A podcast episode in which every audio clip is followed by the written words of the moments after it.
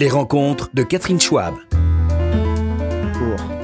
Je suis ravie d'accueillir aujourd'hui euh, deux mâles alpha qui sont euh, de brillants cinéastes l'un et l'autre. À ma droite, Alexandre Arcadi, qu'on ne présente plus et qui sort son film Le petit blond de la Casbah, un film autobiographique euh, très complet, très bouleversant et non moins bouleversant et humoristique aussi. Le film de Benoît Cohen qui va sortir le 15 décembre. Le 20 décembre. Ah, le 20 décembre. Alors, surveillez vos écrans. Le 20 décembre. Et qui s'intitule euh, Ma France à moi. Et qui est tiré du livre que je montre à la caméra. Mohamed, ma mère et moi.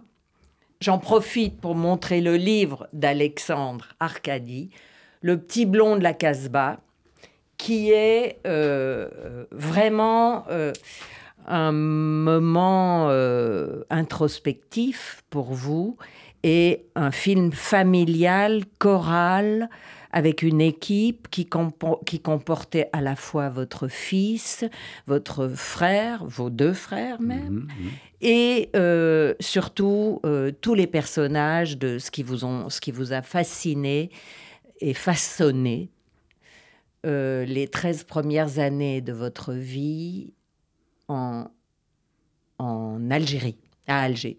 Voilà.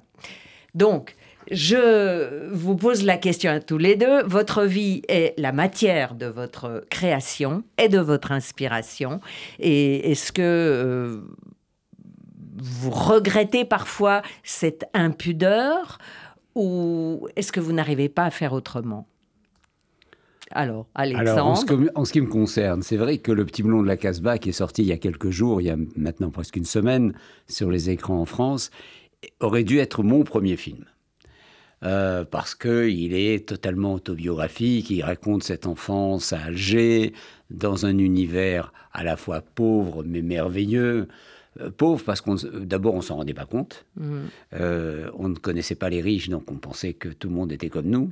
Une fraternité absolument incroyable, qui est liée aussi à la pauvreté, à cette fraternité interconfessionnelle, hein, qui est liée à cette, euh, à, à cette façon de vivre très simplement hein, qu'on avait en Algérie. Euh, ce fameux vivre ensemble qu'on a Mhm. un peu perdu, même beaucoup. hein. Et puis euh, avoir une enfance euh, baignée du- de cette lumière magnifique de l'Algérie, cette mer à chaque coin de rue, ce ciel éclatant. tout nous était donné à profusion, comme disait Camus. hein. On l'avait là, on s'en rendait pas compte. On s'en rendait pas compte qu'on était au paradis sur terre. Parce qu'on vivait dans le paradis. La preuve en est, c'est quand on a dû quitter l'Algérie, et je le raconte dans le, le bouquin et dans le film, nous n'avions pas de valise. Puisque nous faisions un voyage immobile, c'était le plus beau des voyages, c'était le voyage de la vie, Hmm. à l'intérieur même de cette, de cette cité euh, algérienne. Donc, euh, d'abord, j'ai écrit un livre à la suite d'un- d'une expérience en Algérie euh, concernant un film que j'avais fait qui s'appelait Là-bas mon pays. Ce film racontait euh, une deuxième guerre que les Algériens euh, euh, subissaient, la guerre contre le GIA, une guerre terrible, et je ne pouvais pas rester insensible. Ce, GIA, ce GIA qui ressemble étrangement à ces salopards du Hamas, quand même, c'était la, même graine, la même, les, mêmes, les, mêmes, les mêmes hommes sanguinaires, et ils ont combattu presque 12 ans, hein, il y a eu 300 000 morts, et euh, ils ont eu raison de le faire parce que c'était à notre porte, c'était à une heure et demie de, de- de la France, hein, c'était un combat terrible. Donc à l'issue de ce, de, euh, pour, pour montrer ce film, j'ai été en Algérie et j'ai été le projeter en avant-première là-bas. Ils me l'ont demandé. Et là, cela tombait le- au moment de mon anniversaire. Et ils m'ont fait une- un cadeau surprise. Le film a été accueilli incroyablement bien. Et, et arrive le gâteau avec écrit là-bas mon pays. Et puis un deuxième gâteau arrive avant que je puisse souffler sur les bougies où était écrit ici ton pays. Alors je savais que j'aimais cette terre. Mais j'ai compris que cette- ces hommes aussi et ces femmes d'Algérie m'aimaient aussi. Et ça m'a tellement bouleversé qu'en rentrant à Paris, j'ai écrit le livre. Je te laisse poser une question. Oui, parce que, non, mais là-bas mon pays et ici ton pays. Et là, euh, je fais un enchaînement automatique avec Benoît Cohen. Ma France à moi, euh, c'est son pays à lui. Alors, expliquez-nous euh, ce qu'il y a dans votre film ou un petit peu ce que vous entendez par, euh, Ma Ah France à moi. Oui, alors moi, ma France à moi, c'est clairement une France euh, solidaire, accueillante, euh, qui regarde vers l'avant et pas vers l'arrière, etc. Mais surtout cette France à, moi qui, au début, euh, était née euh, sous le titre Mohamed, ma mère et moi, c'est-à-dire euh, le livre que j'ai écrit et qui a été publié à 5 ans chez Flammarion. Elle, elle- vient d'une histoire moins lointaine. que celle d'Alexandre, c'est simplement, euh, je suis parti m'installer aux États-Unis en 2014. Euh, à l'époque, c'était Obama le président. Et j'ai envie de dire, on vivait dans le meilleur des mondes. Et puis, il y a eu Trump qui a été élu. Et pour nous, ça a été un choc, euh, comme pour beaucoup de gens, très violent. J'ai même failli rentrer en France. Et à ce moment-là, appelé ma mère à peu près toutes les semaines pour avoir des nouvelles. Et un soir, je l'appelle et je lui dis Qu'est-ce que. Qu'est-ce que tu fais ça Elle me dit je, dîne avec Mohamed. Et je dis mais c'est qui Mohamed Et en fait, euh, elle me dit c'est le réfugié afghan qui habite à la maison. Et là, euh, je tombe un peu de ma chaise parce qu'elle m'en avait pas eu tout parlé. Et je viens à Paris, je, rencontre ce gars que je trouve assez incroyable avec euh, euh, un, silence et un mystère qui, qui, qui m'intrigue. Et je lui propose de me raconter son histoire. Mon, mon cerveau de scénariste et d'écrivain est en marche. Et euh, je pense que comme ma mère lui a fait confiance, euh, il me fait confiance. Et là, il me raconte son histoire en une journée, euh, du début à la fin, ce qui est un truc assez rare, parce qu'en général, les gens, on les rencontre sur une semaine, un mois, un an, mais des années. Là, d'avoir l'histoire de quelqu'un en entier en une journée. Que vous avez choc. enregistré? Je l'ai enregistré, et ensuite, je lui ai dit, écoute, ça, te va si j'essaie d'en faire soit un livre, soit un film, peut-être les deux, dans le meilleur des, cas, ce qui est finalement advenu euh, cinq ans plus tard. Donc euh, euh, voilà, l'inspiration par rapport à l'histoire réelle.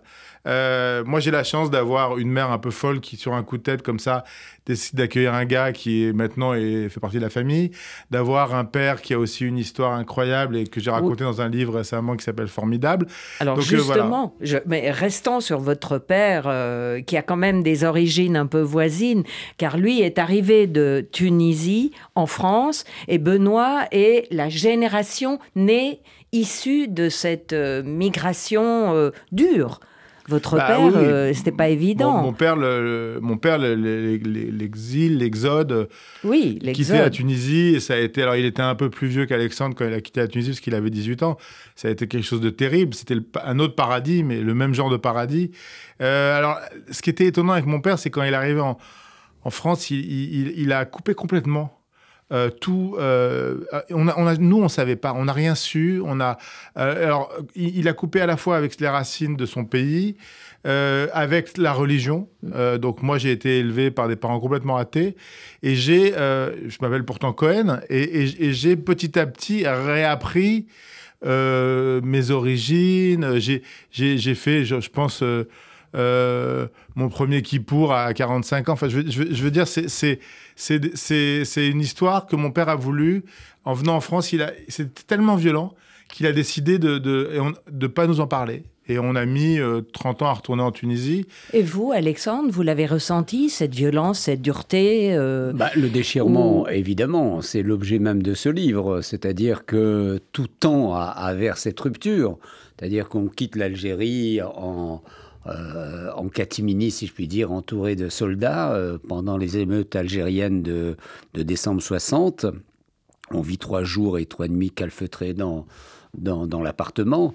Mais euh, à la seule différence, c'est que mon père avait cette clairvoyance. Il voyait que de toute façon, c'en été fini de l'Algérie. Pas ma mère, pas la famille de ma mère qui, qui était ancrée dans cette, euh, dans cette terre maghrébine depuis la nuit des temps. Euh, Ouais. Ils étaient là avant même les Romains, euh, les, les Juifs d'Algérie et, et de Tunisie et, et du Maroc, enfin pour certains. Donc euh, ça a été un déchirement, et un déchirement doublé de quelque chose qui a été fond- fondamental et que j'ai raconté dans le livre et qui a été un petit peu le moteur du film. C'est-à-dire qu'au moment où nous avons quitté cette Algérie, ma mère s'est tournée vers nous, le bateau s'éloignait, et elle nous a dit, les larmes aux yeux, j'ai oublié les photos dans le buffet de la cuisine. Ces photos, c'était à la fois, elle, elle nous disait en fin de compte, j'ai laissé ma vie derrière. Et je m'entends lui dire cette promesse d'un gamin de 13 ans, je te les ramènerai ces photos. Et c'est pas innocent qu'à je crois, euh, vers 30 ans, quand j'ai fait mon premier film, euh, j'ai fait Le coup de Sirocco, même si c'était pas une œuvre, euh, comment dire, personnelle, mais cette œuvre racontait ce déracinement et cette douleur qu'ont eu ces déracinés. Alors, pour beaucoup, on, on en a parlé, pour beaucoup on en parlait, pour d'autres, il y a eu le, secret, disons, que ce que vous, venez d'expliquer, et puis pour, encore d'autres, euh, une impossibilité de raconter. Ce qui fait que, par exemple, ce film-là que j'ai présenté un peu partout en France, il y a un monsieur qui, un, jour, je ne sais plus dans quelle ville, me dit, écoutez, je suis venu avec mes enfants et mes petits-enfants. Je suis né en Algérie, je n'arrivais pas à leur raconter ce qu'était ma vie là-bas. Maintenant qu'ils ont vu le film, on va pouvoir en parler. Et au fond, le cinéma a cette vertu aussi, c'est de, de contribuer à, à raviver la mémoire. Parce que nous, les cinéastes, on a quand même une chance inouïe on peut refaire ce qui a été et qui n'existe plus. J'ai recréé mon enfance, j'ai recréé les décors de mon enfance, j'ai pris des acteurs pour jouer mes frères, mes petits frères. Croyez-moi que l'émotion était là. Mm. C'était vertigineux hein, par moments, parce que je l'ai fait euh, sans filtre. Il fallait que ce soit vrai, il fallait que ce soit sincère, il fallait rien cacher, euh, il fallait, il fallait toucher juste. Et ce qui est frappant, c'est que vous avez pris votre frère pour faire les décors. Oui, euh, enfin, le fameux décor de l'immeuble oui, euh, euh, enfin, mon frère, il a toujours été le décorateur de mes films, donc c'était ah, pas une, innovation, mais c'était plus facile pour là. en, ce qui, concerne ce film-là, j'ai pas besoin de lui dire. Alors, quand il, quand il m'a présenté notre décor, notre appartement, il m'a dit Viens. Je suis arrivé, presque les yeux fermés, j'ai ouvert les yeux. Oh J'étais transporté d'un coup dans, cette enfance lointaine, extraordinaire, euh, et c'était magnifique. Et mon fils, qui m'a accompagné, Alexandre Aja, qui est cinéaste, qui est venu des États-Unis pour me donner un coup de main, pour faire la deuxième équipe, moi, je racontais mon enfance. Lui, il filmait son histoire. Parce qu'il filmait ses grands-parents qu'il ne connaissait pas. Il filmait ses tantes, ses oncles, qui ont fait partie de, qui font partie de, leur de sa famille, mais qu'il ne connaissait pas vraiment, et il les a matérialisés. C'était aussi un moment assez incroyable de partage entre, entre nous deux. Et, vous, euh, Benoît, quand vous voyez ce film de Alexandre Arcadie, euh, l'ambiance, la truculence, le côté extra, extraverti, tout ça, ça vous a euh, rappelé quelque chose? Ou Parce que moi, je vous vois plus introverti, intello, retenu, et hmm. moins dans le, le, oui, le côté exubérant de Alexandre Arcadie. Pourtant, vous avez des origines voisines. Oui, oui, non, mais en fait, en fait, ça me rappelle beaucoup de choses. Moi, j'ai, je pense du fait de l'amnésie de mon père, en fait. Euh, retenu d'autres choses et, je m'exprime probablement différemment, mais, mais j'ai euh, quand même tout un pan de ma famille euh, euh, qui sont euh, euh, des juifs de Tunisie et, et, et, cette truculence et, cette, cette joie de vivre, cette gourmandise et tout, c'est quelque chose que non seulement j'aime beaucoup, qui me parle énormément. Quand je vois le film d'Alexandre, ça m'émeut beaucoup. Que ce soit l'Algérie, la Tunisie, c'est pareil, c'est les mêmes codes. Et, et, moi, je sais que après la mort de mon père, qui est mort il y a 13 ans, je me suis rapproché de tout un pan de ma famille, par exemple, que que lui ne m'avait jamais présenté, des cousins, des cousines, qui eux restent très attachés à, cette culture. Et euh, donc c'est quelque chose vers lequel j'ai plutôt tendance à aller de plus en plus en fait. Hmm. mais alors, pour parler euh, de cette deuxième génération, vous avez éprouvé le besoin d'aller en Amérique pour une stimulation peut-être, euh, pour un challenge, de même que votre fils, euh, Alexandre, euh, Alexandre Aja, a voulu aussi faire carrière là-bas, dans le cinéma. Il y avait un truc qui faisait que il fallait se s'imposer un défi. Euh, oui, euh, c'était c'était c'était quelque chose d'inconscient parce que en fait j'ai pas j'ai pas pensé à l'exil, j'ai pensé plutôt à un moment donné, je trouve que j'avais fait un film qui a plus marché aux États-Unis qu'en France, ah. que j'en avais un peu marre du système du cinéma français, que j'en avais un peu marre de ma vie en France que je trouvais un peu répétitive et, j'avais fait mes études de cinéma à, à l'université de New York, donc je m'étais dit un jour je retournerai là-bas. Ma femme aussi était tombée amoureuse de ce pays. On a cherché, il y avait les enfants, il y avait les films qui s'enchaînaient, on avait du mal. Et à un moment, il y a eu cette occasion, elle a eu un film pour Netflix à faire, moi, euh, j'ai eu euh, euh, cette occasion d'avoir un agent à Los Angeles, d'avoir des producteurs qui m'ont un peu tendu la main. Et donc, je suis parti, mais je me suis pas du tout dit, euh, que je vivais la même chose que mon père. D'abord parce que c'était pas la même chose, j'ai pas été chassé de mon pays, c'est un choix. Mais finalement, Mohamed, ma mère et moi, c'est ça qui est, euh, c'est pour ça que ça s'appelle Mohamed, ma mère et moi, et pas Mohamed et Mohamed et ma mère. C'est parce que euh, euh, je mets en parallèle l'exil forcé de Mohamed, qui ressemble plus à l'exil finalement de mon père, et mon exil à moi, qui est un exil doré en fait, qui est je pars, c'est mon choix, j'ai des papiers, j'ai de l'argent, j'ai un métier. Donc, mais de mettre les deux face à face. Sur le coup, je l'ai fait juste parce que c'était euh, au niveau narratif intéressant. Et je me suis rendu compte plus longtemps après qu'en fait, je mettais en fait en, en face mon exil et celui de mon père en fait. Et vous, Alexandre euh, Arcadie, vous n'avez pas éprouvé le besoin de faire euh, le voyage en Amérique, à Hollywood, avec votre... euh, Non, moi j'ai pas fait le voyage en Amérique, j'ai fait plutôt le voyage en Israël. Parce que figurez-vous, c'est assez extraordinaire. Et tout à l'heure, en venant, en venant vous voir, je me suis souvenu de, de ce, ce moment-là. Moi, je suis arrivé en, en- en France euh, en janvier 61. Donc la, la guerre d'Algérie n'était pas finie. Non. Il restait encore un an et demi euh, de conflit euh, jusqu'à l'indépendance en juillet 62. Et j'ai fréquenté un mouvement de jeunesse, la Chômère de Saïr. Et figurez-vous qu'en 62, j'ai fait mon premier, premier voyage en Israël. Je montais dans un bateau pour aller à Haïfa et sur, le, sur les quais d'à côté, les pieds noirs descendaient d'Algérie pour arriver en France. C'est une image qui s'est juxtaposée de façon absolument incroyable. Quelques années plus tard, j'ai fait l'immigration en Israël, j'ai vécu dans un kibbutz. Alors mon Amérique à moi, c'était c'était c'était Israël, c'était le kibbutz, c'était euh, vivre tout de suite une une vie égalitaire, c'était un idéal et boum, je tombe, j'ai 20 ans, sur une nouvelle guerre, la guerre des six jours, que je raconte dans mon film euh, Pour Sacha. pour ça. Euh, et donc, deux guerres euh, en si peu de temps, c'était euh, c'était costaud quand même. Et, c'était ça, mon Amérique. C'était euh, aller travailler la terre. Oui, mais euh, l'ambiance dans ce kibbutz, euh, c'était quand même unique. Euh, J'y suis allée aussi euh, après la guerre de Kippour. dans mon kibbutz, il n'y avait pas Sophie, vous Sophie Marceau, hein, il faut le dire tout de suite.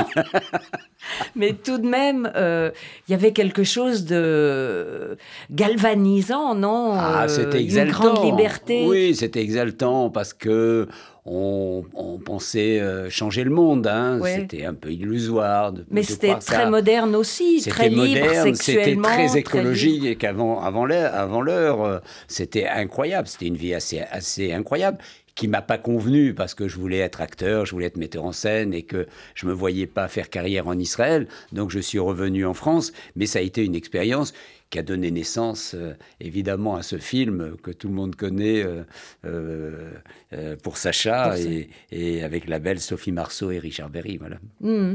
Et, et vous, Benoît, vous avez des liens avec euh, Israël? Vous êtes euh, curieux de la créativité que ça peut vous apporter? Vous y êtes allé euh, parfois Écoutez, en fait, j'y suis jamais allé. j'ai- failli y aller. En fait, euh, euh, j'ai- mon film Nos enfants chéris, qui était sorti en 2003, avait été invité dans un festival à, à, Haïfa.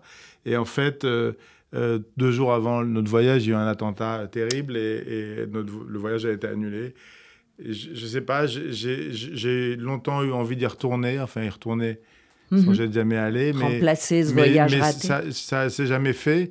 Euh, il se trouve qu'aujourd'hui, euh, dans, il se trouve qu'aujourd'hui, j'ai euh, une amie qui m'a appelé il y a quelques jours en me disant j'ai une amie israélienne qui est met- metteuse en scène et actrice qui cherche un endroit où habiter à Paris parce qu'elle doit quitter le pays, elle ne supporte plus et c'est trop dur.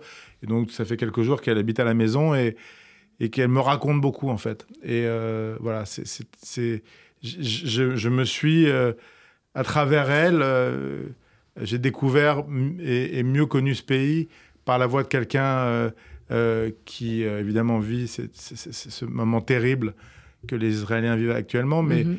mais c'est par procuration. Quoi. Non, j'y suis jamais allé. Je- je- J'espère y aller, mais bon, peut-être un peu plus tard. Pour parler de votre fratrie, vous avez l'un et l'autre bizarrement, euh, enfin bizarrement, oui, enfin, euh, de votre côté, vous êtes euh, cinq frères Cinq, oui. et de votre côté, vous êtes trois frères. Donc, vous avez une figure à la fois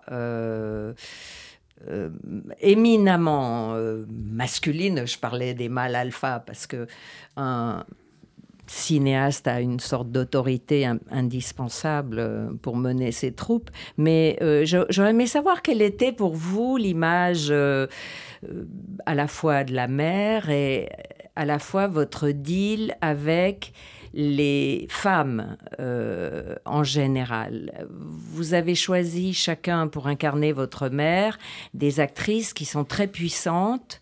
Fanny Ardant pour Benoît Cohen, Françoise Fabian pour votre mère Alexandre Arcadie. Euh, est-ce que on sort un petit peu de vos films, mais quand même euh, le fait d'avoir que des frères dans la famille, donc de moins connaître les filles, et euh, d'avoir cette image puissante de femme. Est-ce qu'on est dans le cliché ou Qu'est-ce que... Bizarrement, moi, je suis pas du tout... enfin, on est des cinq frères, évidemment. Cinq frères qui suivaient à un an d'intervalle, vous imaginez. Donc, c'est vraiment une, une fratrie très, très, très proche. Mais moi, le souvenir que j'ai de cette enfance, c'est une enfance très féminine, bizarrement.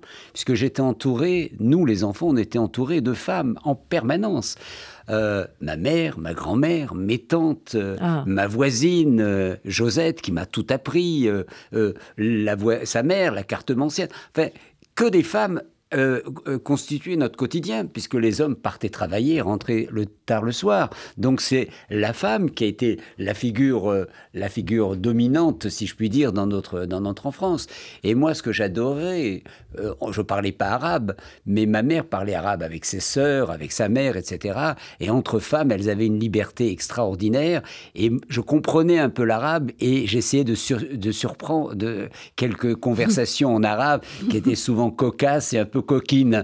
Et ça, j'adorais ça. Voilà, donc euh, j'ai été, euh, j'ai été baigné dans un univers féminin. Et euh, ce film-là, le, Petit Blond de la Gasba, est, vraiment un film où les femmes sont très importantes, hein, que ce soit la mère, interprétée par Marie Gillin dans, dans, dans, la, dans la fiction, et Françoise Fabian dans la réalité.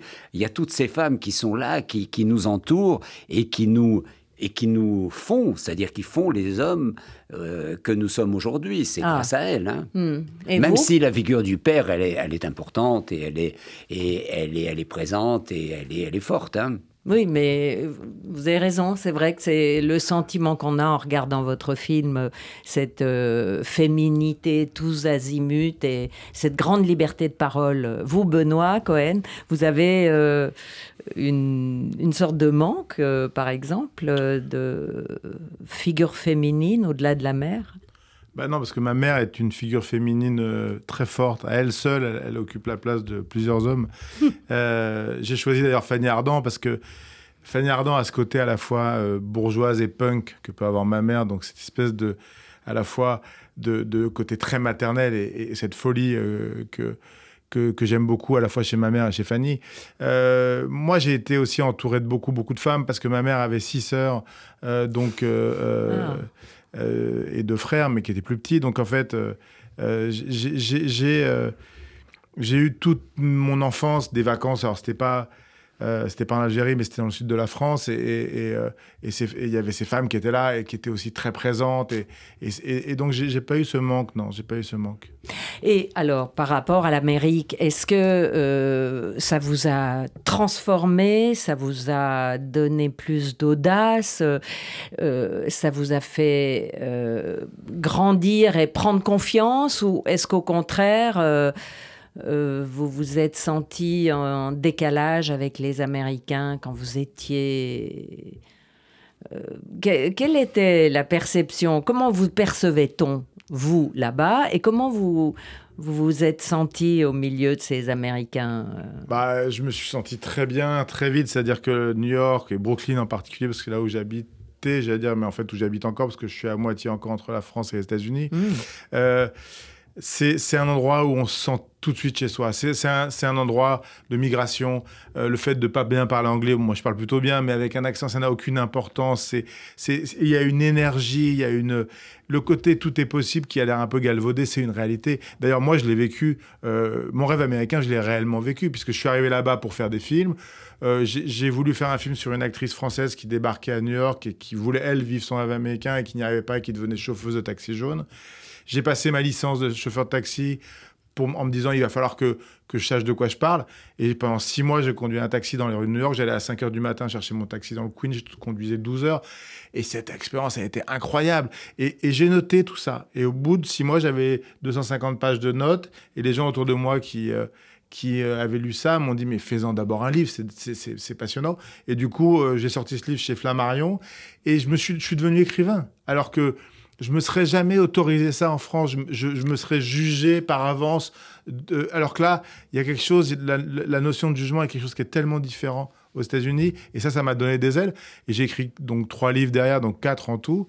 Et ça, c'est mm. c'est quelque chose que je n'aurais jamais fait euh, si j'étais resté en France. Oui, c'est fou. Et vous, Alexandre, par contre, vous n'avez pas eu euh, de barrière particulière. Vous, l'écriture, l'expression, euh, ça. Non, ça a été d'abord ça a été pour... la scène. Ça a été la scène. Je voulais être acteur, absolument acteur. Donc je fais ma première mise en scène de théâtre à 21 ans, avec un culot, une audace absolument inouïe j'obtiens les droits d'une pièce de Jean Genet qui s'appelle Haute Surveillance.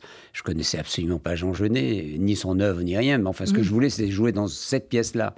Et j'écris à Jean Genet et, j'obtiens les droits aux grandes dames de tous les metteurs en scène de l'époque et les directeurs de théâtre qui essayaient d'avoir cette pièce. Alors les mauvaises langues, très vite, ont commencé à, raconter n'importe quoi. Je n'ai jamais rencontré euh, Jean Genet.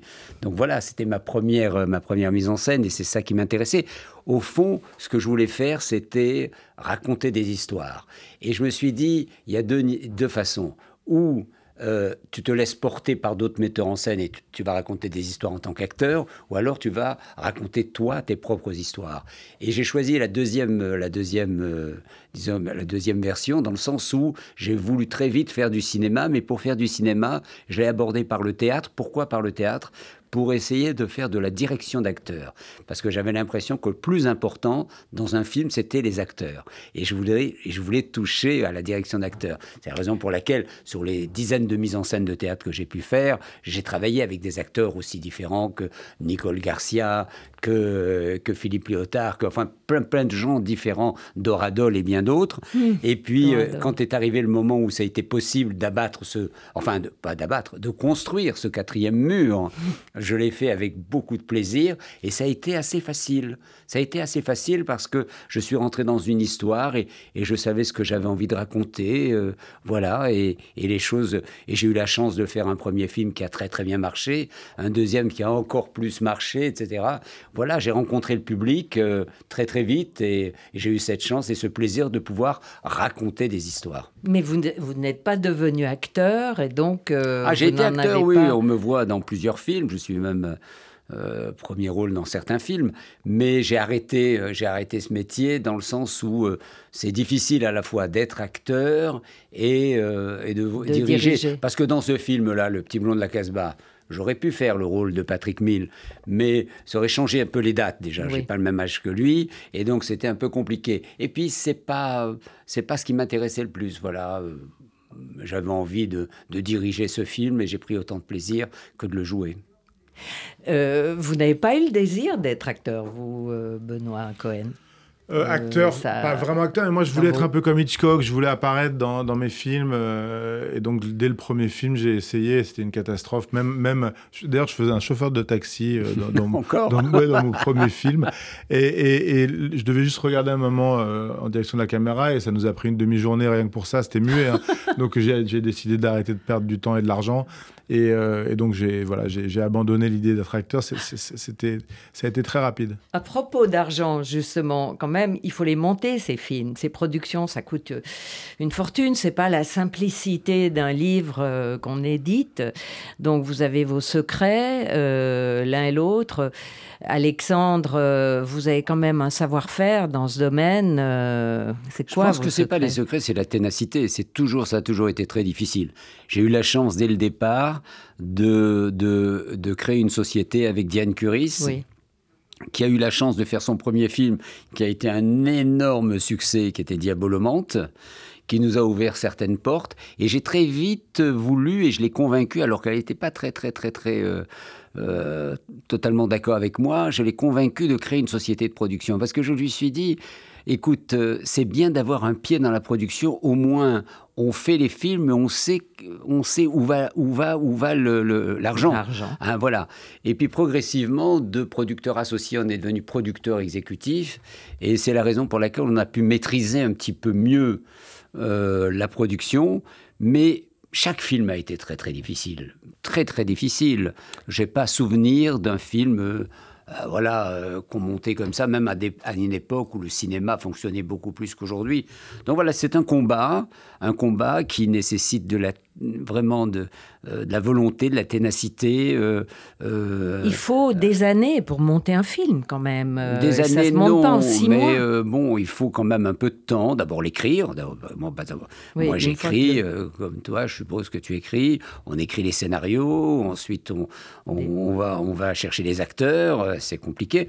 Sur celui-là, sur euh, Le Petit Blond de la Casbah, j'ai eu cette chance incroyable depuis 18 films. J'ai jamais eu autant d'adhésion immédiate à la lecture du scénario, mais immédiate, même pour euh, un jour de tournage. C'était incroyable. Donc c'est un premier filtre qui est très important, l'acteur, hein, parce que c'est le premier, le premier spectateur. C'est lui qui lit l'histoire, et s'il vous donne son adhésion, c'est qu'il y a quelque chose qui marche grande chance de pouvoir réunir euh, ce casting absolument inouï euh, dans, ce film.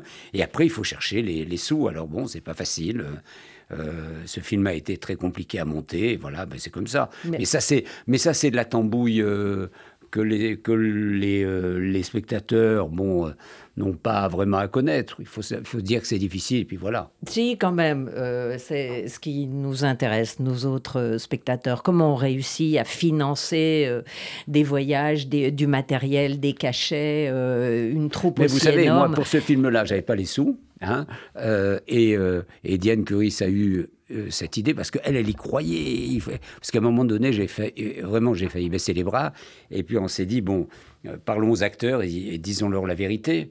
Et faisons, faisons comme au kibbutz. Chacun va être payé pareil, qu'il ait un jour, trois jours, cinq jours, le même, le même cachet par jour. il n'y aura pas de dérogation. C'est comme ça qu'on va pouvoir faire. Donc, comme il y avait beaucoup d'acteurs, c'était un poste très important. Ils ont tous dit banco. Donc, après, on a tourné en Tunisie, en Algérie. Ça coûte moins cher. Il y a le crédit d'impôt. Il y a Canal, surtout qui m'a beaucoup aidé, et Maxime Saada en particulier. Sans eux, le film n'aurait pas existé. Vous dites quand même que le service public est devenu trop élitiste, c'est-à-dire que on a de la peine à coproduire avec France 2, France 3. Bah, moi, ils m'ont refusé le film. Bon, voilà, c'est tout. Ah. Euh, les, chaînes hertziennes m'ont refusé le film. Euh, voilà, c'est comme ça. Euh, le CNC euh, pour, le, pour lecture, l'avance sur recette a refusé. Mais le plus drôle, plus drôle, c'est pas drôle, hein, vraiment. Le plus incroyable, c'est qu'après film terminé, il y a une petite aide, on peut demander une aide quand le film est un petit peu serré, ce qui était mon cas. film terminé, euh, on a été refusé au prétexte que le film n'avait pas suffisamment d'émotion. Voilà. Alors quand j'ai dit ça au président du, CNC, il est tombé à la renverse, mais c'est la réalité, c'est comme ça, voilà. Hmm. Benoît. Ah oui, oui, euh, c'est cette. Euh, moi, j'ai fait pareil, j'ai monté ma boîte de production très tôt. Alors, comme j'avais pas eu la chance d'avoir un grand succès avec mon premier ou mes premiers films, c'est venu un peu plus tard. Euh, c'est mon troisième film qui a très bien marché. C'était encore plus compliqué. J'ai fait des films avec très très peu d'argent. Euh, mais, mais, mais, cette liberté que donne le, le, fait d'être producteur ou coproducteur est très importante. Je pense que euh, d'abord parce que dans ce métier, il y a des gens honnêtes, des gens moins honnêtes, et que euh, on n'est pas à l'abri de ça. Et puis, et puis ça permet aussi d'avoir ça, ça, permet d'avoir un, contrôle sur l'ensemble de la chaîne qui, euh, quand on est perfectionniste, est très très important. Euh, après, après euh, moi par exemple, Ma France à moi, c'est un film qui a mis 4 ans à se monter quand même, entre le début de l'écriture du scénario et la, et, et, la fin de la post-production. Mais pourquoi si longtemps? bah Parce que d'abord, on, a eu la malchance de chercher un distributeur pendant le Covid, et donc tous les distributeurs, comme les salles étaient fermées, avaient les, les étagères qui étaient pleines de films. Et donc voilà, donc on a eu la chance de, que la panne européenne, qui relancé son activité, qui, qui, avait donc des étagères vides, a aimé le scénario. Et puis il y avait, y avait une, crainte au début parce que euh, le film, le sujet du film comme ça, euh, d'une femme qui a accueilli un réfugié, euh, les gens savaient pas très bien sur quel pied danser, avaient peur que ce soit un film trop militant, trop didactique. Et en fait, quand les gens se sont rendus compte que c'était pas ça, ma France à ma France à moi, c'est d'abord un, une superbe histoire de, solidarité, d'amitié. C'est une sorte de conte de fées en fait. Et ce sujet de, des réfugiés est, est, est, un sujet qui est évidemment à la fois central, mais en même temps qui n'est pas qui, qui n'est pas l'essentiel du film. L'émotion vient ailleurs. Et donc, euh, euh, c'est pour ça qu'on sort le film le 20 décembre. On compte, on compte sur cet effet un peu conte de Noël, quoi. Mmh. Et donc, euh, petit à petit, quand les gens ont compris ça, on a eu des adhésions, l'Île-de-France, Amazon, des gens comme ça, mais n'est plus. Mais, mais ça a mis du temps. Et vous avez travaillé pour la télévision, vous, euh, plus que Alexandre, je crois. Il me semble que on a beaucoup de productions signées de vous dans des téléfilms, des, des séries, non? Bah, j'ai pas fait tellement de téléfilms, j'en ai d'ailleurs fait aucun, mais j'ai fait des, j'ai fait, ah. j'ai fait deux. Enfin, en fait, mon film qui a le plus marché, c'est Nos enfants chéris, qui était un film de 2003. Oui. Et, et, et, à suite au succès du film, Canal Plus nous a demandé d'en faire une série. Et à l'époque, j'avais moi décidé que s'il y avait une série d'après mon propre film, donc c'était la suite en fait du film en série, il fallait qu'on embarque toute la même bande. Alors c'était les mêmes acteurs, c'était la, la, la, même scénariste, Eleonore Pouria avec qui j'écris tous mes films. Et puis c'était euh, euh, moi à la, réalisation. Et je me rendais pas compte qu'en fait réaliser 12 épisodes d'une série, c'était monstrueux. C'est comme de faire quatre films en fait. Mais je suis parti bien en tête. Je produisais aussi. Enfin c'était délirant. Ça a pris quatre ans de ma vie. On a fait deux saisons, mais c'était une belle expérience, euh, à la fois artistique et financière. financière. ouais, dans et... la télé, la télé, il y, y, a beaucoup d'argent à la télé. Mais bon, c'est pas, c'est clairement pas ce que je préfère. C'est-à-dire que le problème de la télé, c'est que euh, on a, on a, on, on, doit, si vous voulez, quand on fait un film de cinéma, on doit tourner entre 2 et 3 minutes utiles par jour. C'est-à-dire qu'on tourne toute la journée. À la fin, on gardera à peu près 2-3 minutes. À la télé, c'est entre 6 et 8. Donc en fait, c'est pas du tout la même mise en scène. Je, il faut que tout soit efficace. C'est un plan large, des plans serrés. Il y a, il y a, il y a on, on, on, a très peu d'espace pour la mise en scène. C est, c est, je trouve ça très frustrant, euh, la télé, pour, pour les réalisateurs. Mmh. Justement, Alexandre, vous travaillez avec votre fils, Alexandre Aja, pour euh, Netflix ou sur une série euh, enfin, On ne sait pas encore pour qui, mais c'est une série, effectivement. Euh, euh, moi, j'ai jamais touché vraiment non. à la télévision, euh, à part quelques documentaires et quelques retransmissions de pièces. Euh, mais oui, pour le, mon film Ce que le jour doit à la nuit, j'ai fait une version longue, voilà, de, de 4 fois 52 minutes, mais, mais parce qu'il était prévu de faire une série au départ, ensuite France Télévisions s'est rétracté, mais j'ai quand même tourné, donc j'ai, enfin bon, mm. j'ai fait quand même une mini-série. Euh, là, on a repensé, on a pensé parce que euh, on s'est dit, euh, enfin, moi, je me suis dit, parce que je suis perdu dans les séries, quand je, quand je veux voir quelque chose, ce qui m'horripile, c'est de, de, de, zapper sur Netflix ou sur les autres plateformes sans connaître euh, rien de toutes ces séries qu'on me présente. J'ai j'ai aucun lien avec rien, je ne sais pas ce que c'est, c'est assez difficile. Et en pensant à ça, je me suis dit, bah, il y a peut-être un truc à faire, c'est une série euh, sur un film qui est tellement demandé, qui aujourd'hui peut être réactualisé et remis en série, c'est Le Grand Pardon. Donc on, est en train de travailler sur, euh, sur la série du Grand Pardon en, en, prenant, en prenant le premier film, avec un casting totalement différent, évidemment. Et puis, euh, si ça fonctionne, on fera le deuxième que j'ai fait au cinéma en, en série et, et puis euh, une suite peut-être, je ne sais pas. Et voilà, c'est intéressant de travailler avec une autre génération, votre fils, qui lui ah ben, a une moi, formation toujours, américaine. Il a, il a, il a souvent, d'abord, un, il a commencé à travailler, il avait euh, 4 ans dans Le Grand Pardon, puisque c'est lui le petit garçon blond qu'on voit dans Le Grand Pardon, c'est lui. Ensuite, il a fait Le Grand Pardon 2, où euh, il jouait euh, toujours son rôle à 13 ans, et là, je me suis rendu compte que c'était pas un très très bon acteur, et lui a bien compris aussi, il n'avait pas très envie, mais il était obligé, hein, parce que son père lui a dit, il était obligé de tourner, c'est la suite, hein, ne pouvait pas faire autrement. Mais, euh, mais dès qu'il était en âge de, de tourner, de faire son premier film, il l'a fait à 20 ans, j'ai été son producteur. Ce film s'appelait Furia et on a, on a tourné ensemble. Et donc je l'ai accompagné dans son premier film, dans son deuxième. Et ensuite, le deuxième film a eu un tel succès aux États-Unis, haute tension, que sa carrière américaine a commencé. Et là, euh, il, a, il a commencé à faire tous les films que l'on connaît. Mais à chaque fois qu'il était possible, il est venu avec moi faire de la deuxième équipe, souvent. Euh, sur là-bas, mon pays, on en parlait. Entre Chien et Loup, c'est lui qui a écrit le scénario, il fait la deuxième équipe. Voilà. Euh, sur le film sur Ilan Halimi, c'était très important qu'il soit avec Ah moi. oui. Parce que quand j'ai fait ce film sur la mort de ce garçon, euh, j'avais envie, en tant que père, que mon fils soit là, parce que il y avait quelque chose de très très très fort dans ce rapport euh, euh, et dans ce film, voilà. Donc il, Oui, il a été assez proche de, de mes films, bien qu'il fasse lui un cinéma diamétralement opposé au mien, euh, vraiment. Euh, ceux qui connaissent pas, c'est La colline à des yeux, c'est euh, euh, c'est Piranhas euh, 3D, c'est enfin bon, euh, Mirror, c'est tous les autres films. Donc lui, il a une spécialité, c'est les films, euh, les films euh, plutôt d'horreur ou les films de, de genre, comme on dit. hein. Oui, Et les films d'action avec des très, effets spéciaux, c'est gore. il, est, il est vraiment, il a, il a un talent incroyable. hein. Mhm. Mais c'est surprenant que vous l'ayez pris dans votre deuxième équipe pour ce film-là qui. Ben, C'est euh, un cinéaste à partir du moment oui. où il sait euh, qu'est-ce qu'il doit filmer, il le filme, hein, il n'y a pas de problème. Ça Il sait faire, oui, non, mais c'est ça, sûr. Et vous, euh, Benoît, vos enfants sont en âge de choisir leur carrière euh, comme papa ou qu'est-ce Bah, qui se euh, passe? Il se trouve que mon fils euh, a fait la musique de mon film. Là. Donc, euh, il Ah, est bah, non voilà. seulement en âge, mais il, alors, il a, à 21 ans, c'était un challenge. Quel est son nom, Cohen Aurelio Cohen. ouais. Alors, il signe ACX au générique, mais c'est Aurelio Cohen. Et, et donc, lui et, voilà, a fait euh, des études de musique de film à Berkeley et à Boston. À l'époque, on était toute la famille aux États-Unis. Et, euh, et euh, il avait fait quelques courts-métrages. Et là, il se trouve qu'il avait fait un album de musique hein, électronique il y a quelques années. Quand j'ai écrit le scénario, j'écoutais ces, ces musiques en boucle. Et il y avait donc deux, trois thèmes vraiment qui euh, ont accompagné mon écriture du scénario. Et du coup, j'ai, j'ai, demandé, je lui ai demandé très tôt, avant même le tournage, de, de- faire des adaptations de ces thèmes. Et donc, j'ai pu déjà, sur le tournage, écouter en même temps que je tournais certains, certaines, certaines choses qu'il avait déjà commencé à composer. Puis après, bon, alors il n'avait pas le savoir-faire forcément. Donc, ça a été, euh, je veux dire, au niveau de la production de ces morceaux. Il a, à mon avis, mais c'est mon fils, on est tous pareils, hein, je pense, beaucoup de talent. Mais, euh, mais euh, on, on- voilà, ça a été un peu plus compliqué sur la, sur la fabrication, parce que 21 ans, premier film, forcément, euh, on essuie les plâtres. Mais, mais c'est merveilleux.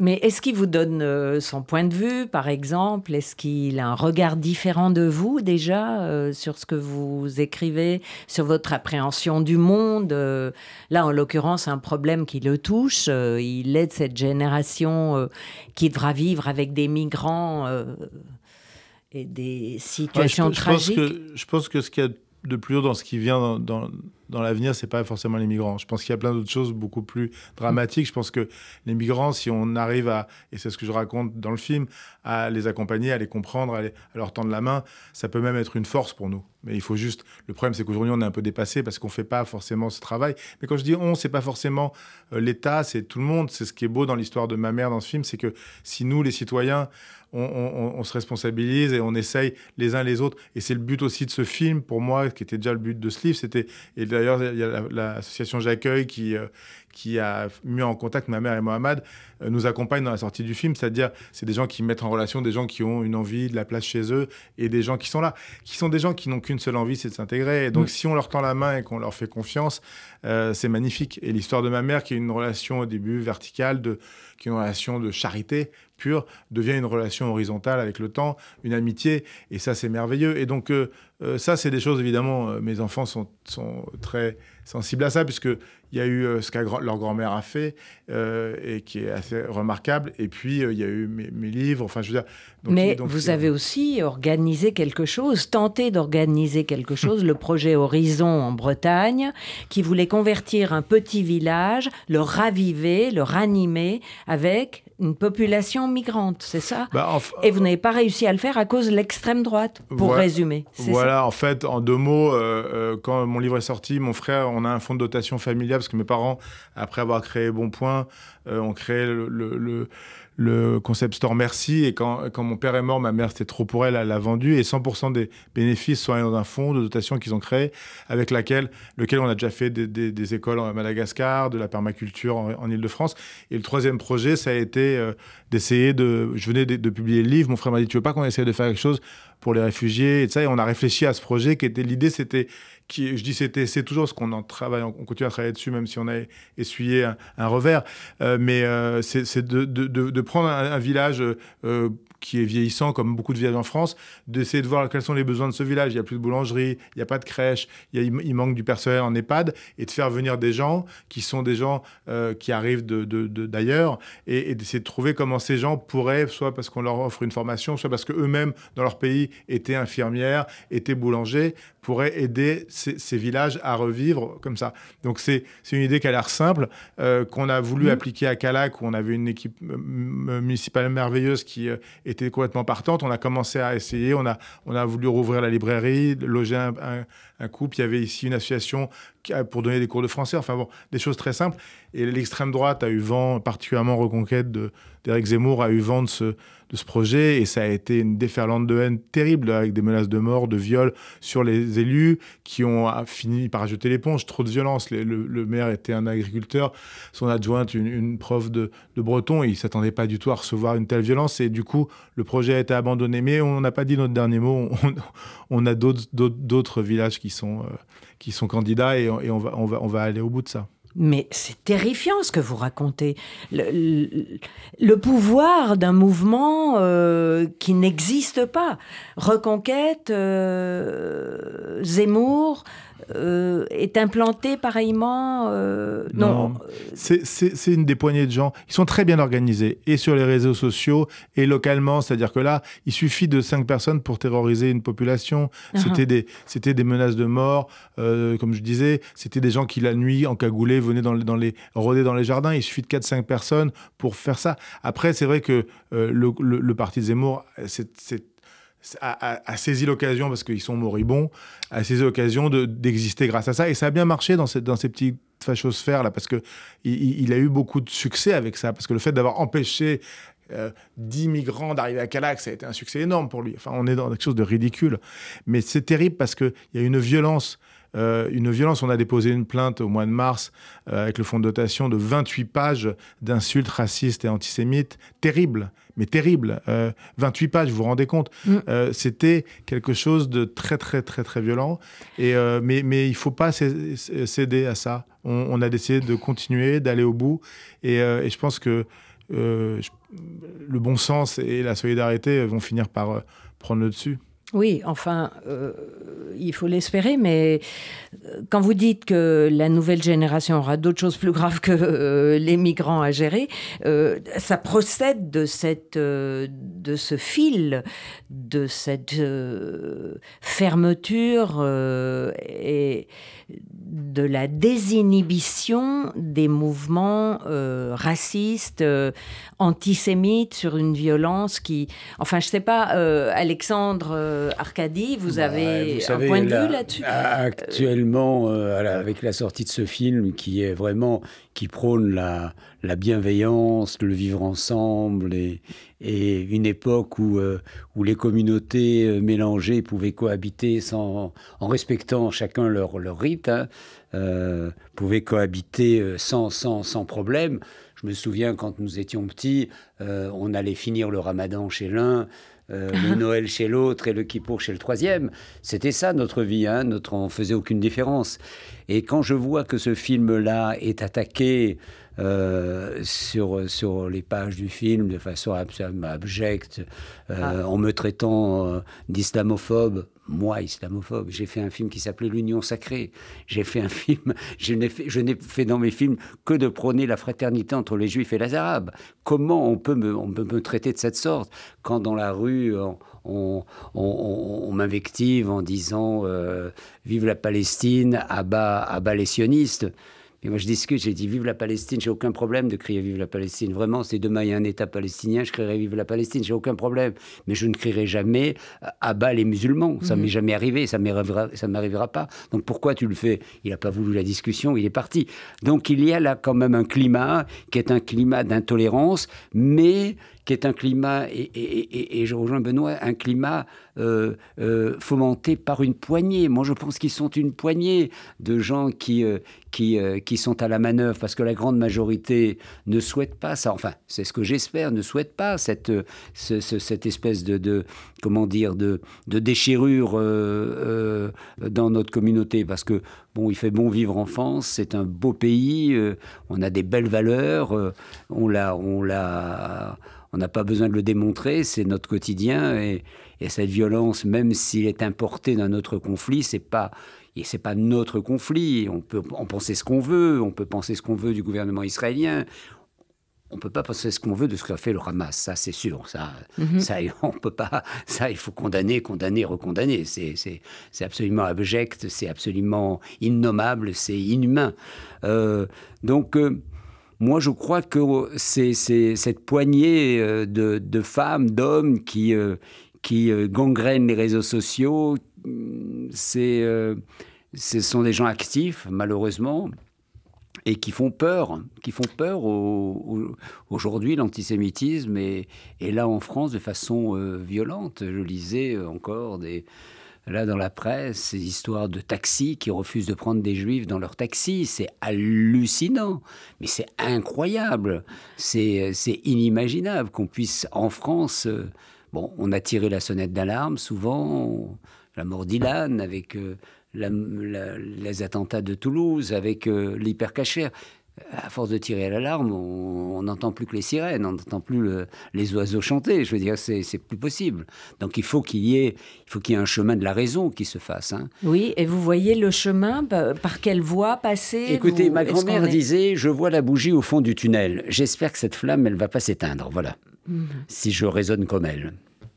Euh, Benoît, vous avez l'impression, là, avec ce que vous avez traversé dans votre village de Bretagne, euh, que la le prochain coup, euh, vous allez savoir mieux faire et que vous saurez combattre? Vous allez vous armer euh? Oui, oui, on, va s'armer, on apprend de nos, euh, défaites. Mais, mais par rapport à ce qui est assez terrible, et, et je rejoins Alexandre là-dessus, c'est que là, quand même, nous, on a eu beaucoup d'attaques, beaucoup d'attaques racistes plus qu'antisémites, même s'il y en avait quand même, parce que des Cohen qui veulent monter, enfin forcément, c'est des milliardaires. Enfin, je vous passe les, mhm. clichés les plus idiots. Mais, mais là, là, depuis euh, le 7 octobre, il y a, y, y a, dans les attaques qu'il peut y avoir, sur, surtout sur, sur votre film, moi je vois aussi, dès que mon nom apparaît euh, euh, en tant que réalisateur ou écrivain, derrière, c'est...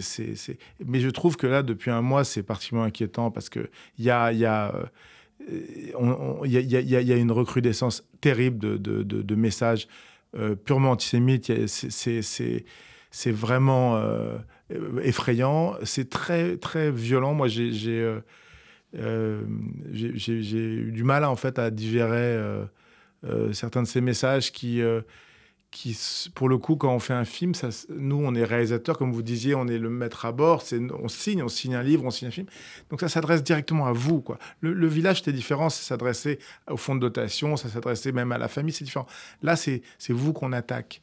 Et qu'on attaque de manière de manière terrible. Et, l'histoire du taxi, moi j'ai aussi euh, un ami qui euh, était dans un taxi et qui a au téléphone parlé de Shabbat, le type l'a foutu dehors euh, de son taxi. Donc c'est des histoires comme ça, malheureusement, il y en a beaucoup. Et, et, et moi je trouve ça totalement effrayant. Et heureusement, heureusement, malgré tout, on me signale que dans les salles où passe mon film, il y a non seulement des applaudissements, mais il y a aussi quelques you Ça veut dire qu'il y a une population euh, mélangée qui viennent, qui ne souhaite pas ce, cette, cette, rupture et ce déchirement. Et ça, hmm. ça rassure un petit peu. Oui, alors, on arrive au terme de notre euh, entretien sur une note un peu grave, mais enfin tout de même, euh, le bon signe, c'est que votre film marche, Le Petit Blond dans la Casbah est vraiment sur les écrans et il faut aller le voir parce que il vous met de bonne humeur, il y a une chaleur, euh, tout simplement une chaleur humaine.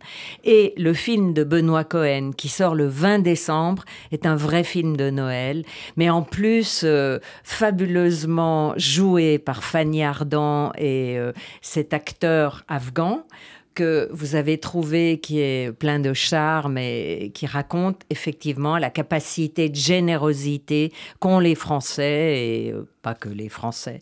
Donc euh, vraiment deux films euh, qui font chaud au cœur et qui s'adressent tout de même à une énorme majorité euh, qui n'hésiteront pas à payer 15 euros pour aller le voir. Ça les vaut vraiment, vraiment.